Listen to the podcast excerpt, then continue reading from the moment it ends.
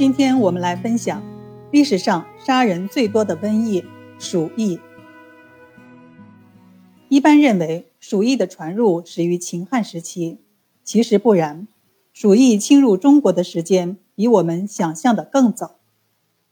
北方和中亚草原地带是鼠疫的发源地。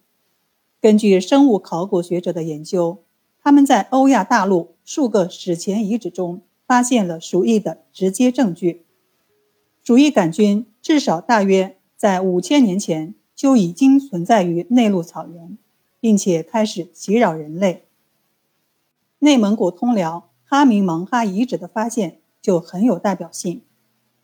有一些房屋内有大量的尸骨，其中一座房子里有九十七具，体现出集中死亡的迹象。有观点认为死因是战争，还有观点认为是瘟疫。遗址研究员程胜前指出，可能是某一年的春夏之交，因为食物不足，人们挖掘洞穴捕食动物，由此感染了瘟疫。最有可能的是鼠疫，导致大量人口死亡。碳十四测年结果表明，该遗址距今约五千五百年到五千年。哈明芒哈遗址是目前国内发现最早的一处。因为瘟疫而废弃的新石器时代遗址。中国古代几乎每个朝代都有重大疫情，比如东汉末年，汉献帝时期爆发了严重的瘟疫，长安洛阳城外白骨蔽野，到处都是病死的人，家家有僵尸之痛，世世有豪气之哀。这场疫情。对建安文学也构成了巨大的打击。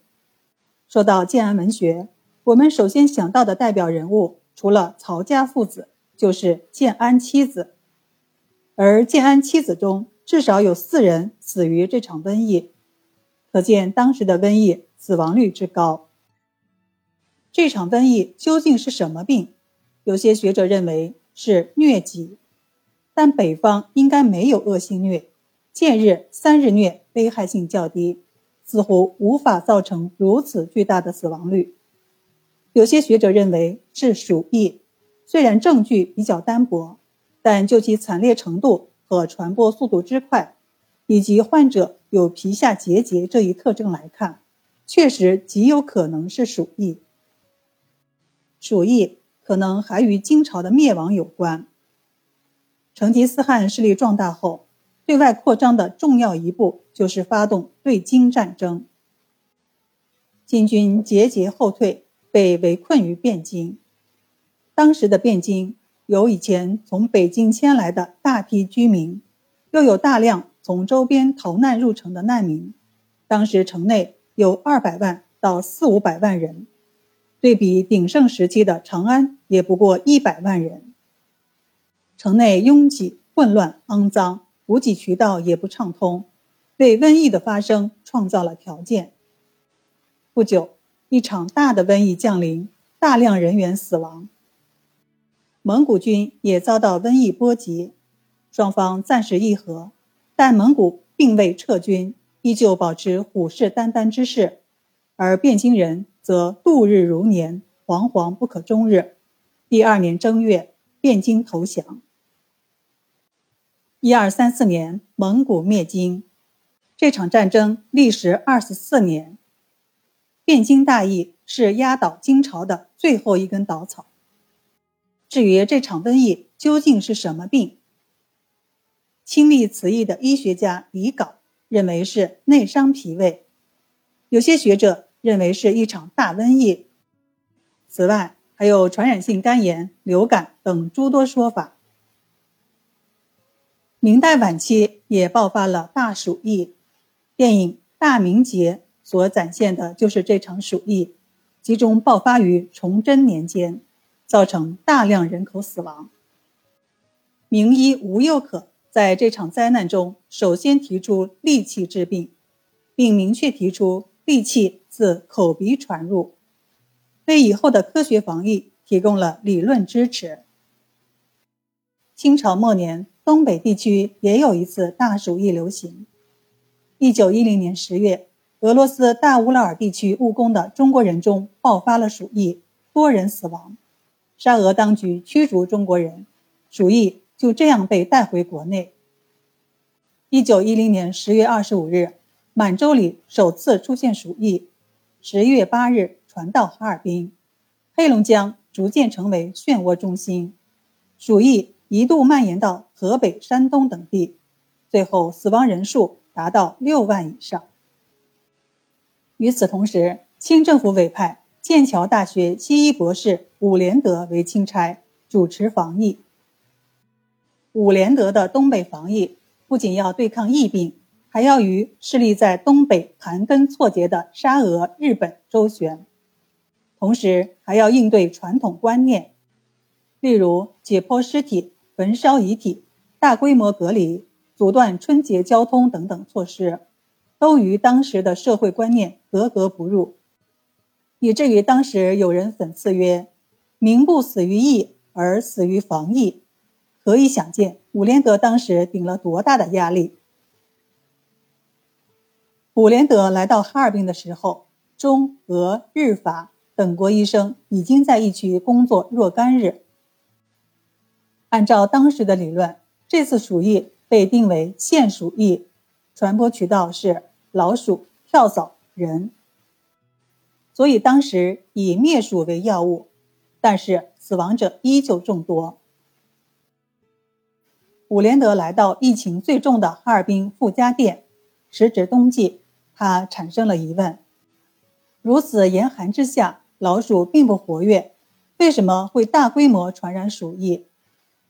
检验老鼠尸体也没有发现鼠疫杆菌，但是在鼠疫患者的肺部。发现了大量的鼠疫杆菌，于是他大胆提出了全新的观点：鼠疫杆菌可以通过人和人之间近距离呼吸传播，即肺鼠疫。这个观点几乎遭到了当时参与防疫的所有外国医生的一致反对，因为这超越了他们的认知范围。但是伍连德坚持认为，人际传播是目前传播的主要渠道。所以，他开展了大规模的隔离防疫，并且强制要求佩戴口罩。有一名法国医生拒绝佩戴，最终不幸殉职。伍连德还顶着舆论压力，成批焚烧遗体，阻断春节时的交通。鼠疫终于被遏制住了。伍连德的发现也被世界医学界所接受，并且由此获得了。诺贝尔医学奖的提名。